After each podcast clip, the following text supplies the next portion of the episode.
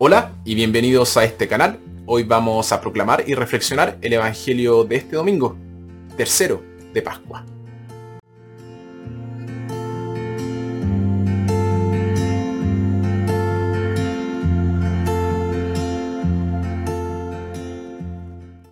Nuestra primera lectura tomada de Hechos. Vemos a los apóstoles testimoniando valientemente la resurrección de Jesús y sufriendo gozosamente por ella. Nuestra segunda lectura, tomada del Apocalipsis. Escuchamos un himno de alabanza a Cristo crucificado y resucitado. Y nuestro Evangelio, tomado de Juan. Este relata una aparición de Jesús resucitado a siete de sus apóstoles en la orilla del lago de Genezaret. Y el incidente se construye alrededor de Pedro. Evangelio de nuestro Señor Jesucristo según San Juan. Después de esto, nuevamente se manifestó Jesús a sus discípulos en la orilla del lago de Tiberíades y se manifestó como sigue. Estaban reunidos Simón Pedro, Tomás el mellizo, Natanael, de Caná de Galilea, los hijos del Zebedeo y otros dos discípulos. Simón Pedro les dijo, voy a pescar. Contestaron, vamos también nosotros contigo. Salieron pues y subieron a la barca, pero aquella noche no pescaron nada. Al amanecer Jesús estaba parado en la orilla, pero los discípulos no sabían que era él. Jesús les dijo, Muchachos, ¿tienen algo de comer? Le contestaron, nada. Entonces Jesús les dijo, Echen la red a la derecha y encontrarán pesca.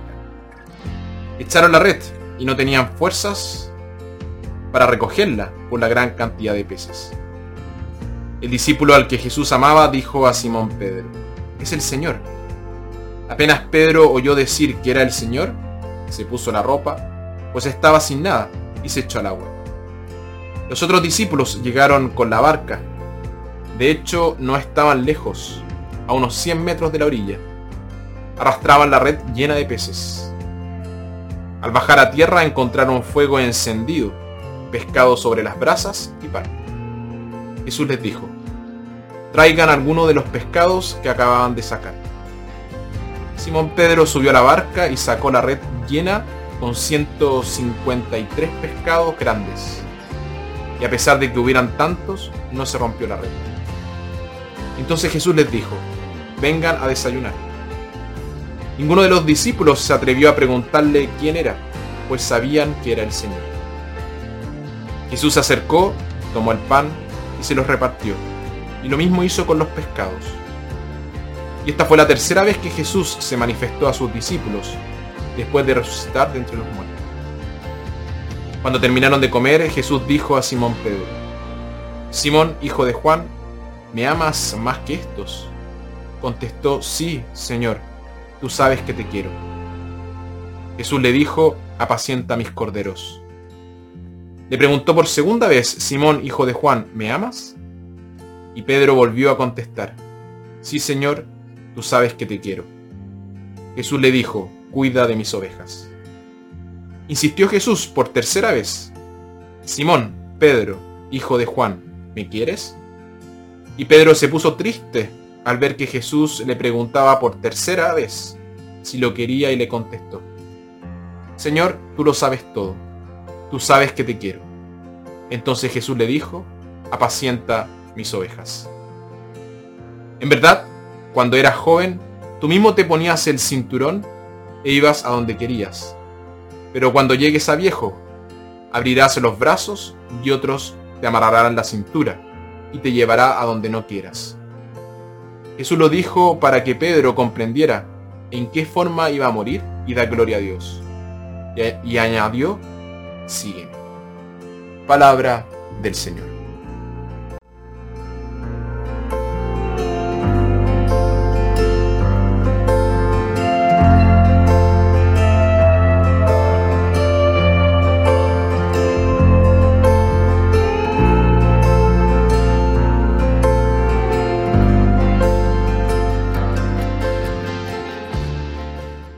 Se decía de Stalin que si cometías un error era como manejar mal un detonador. Era el último que cometías. Nosotros también a veces descartamos a las personas debido a una mala experiencia. Pero ¿a quién de nosotros le gustaría ser juzgado por un solo momento de nuestra vida? Después de lo que sucedió la noche del jueves santo, habríamos esperado que Jesús descartara a Pedro como débil, cobarde y poco confiable. Si lo hubiera hecho la mayoría de la gente, habría dicho que no tenía otra opción. Y después de todo, Pedro era el líder del equipo apostólico. Había dado un pésimo ejemplo a los demás. Sin embargo, Jesús no lo descartó. Ni siquiera lo degradó. Y tampoco hubo recriminaciones la traición de Judas fue algo planeado y se llevó a cabo de manera fría y calculadora. La negación de Pedro no fue algo planeado y fue el resultado de la debilidad en lugar de la malicia. Jesús, el lector de corazones, lo sabía muy bien.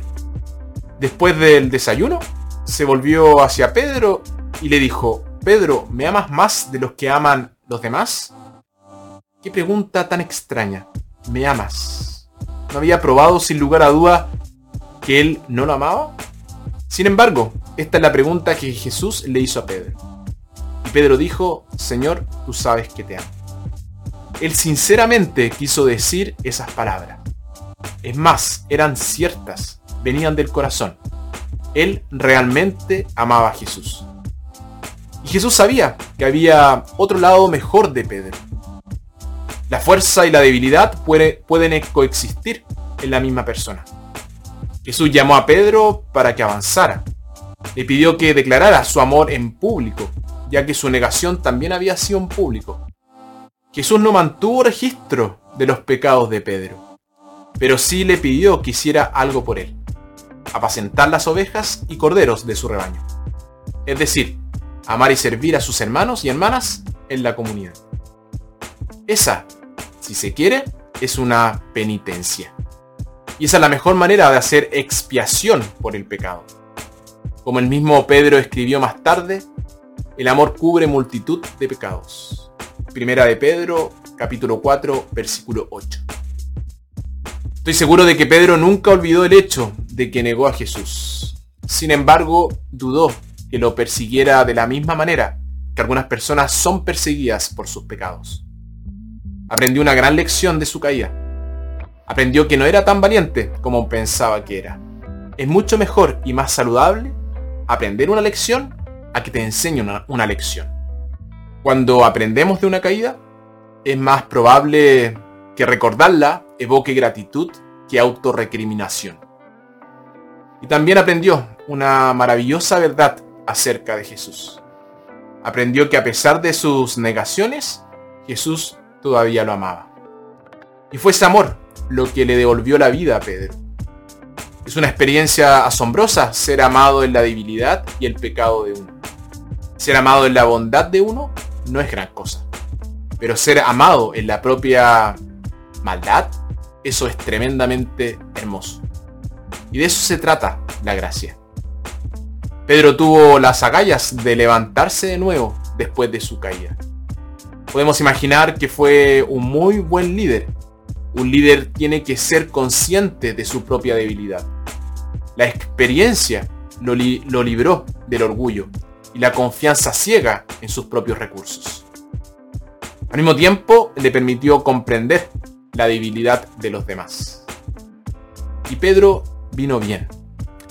La lectura de los hechos, la primera, vemos cómo se puso de pie ante el Sanedrín y dio testimonio de Jesús.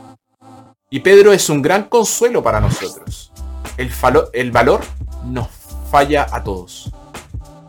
Al final, todos nosotros somos meros mortales que somos inconstantes en nuestras creencias. Debemos aprender a perdonarnos las debilidades y los fracasos momentáneos. No debemos juzgarnos a nosotros, a nosotros mismos ni a los demás por lapsos momentáneos sino por el compromiso durante mucho tiempo en nuestras creencias.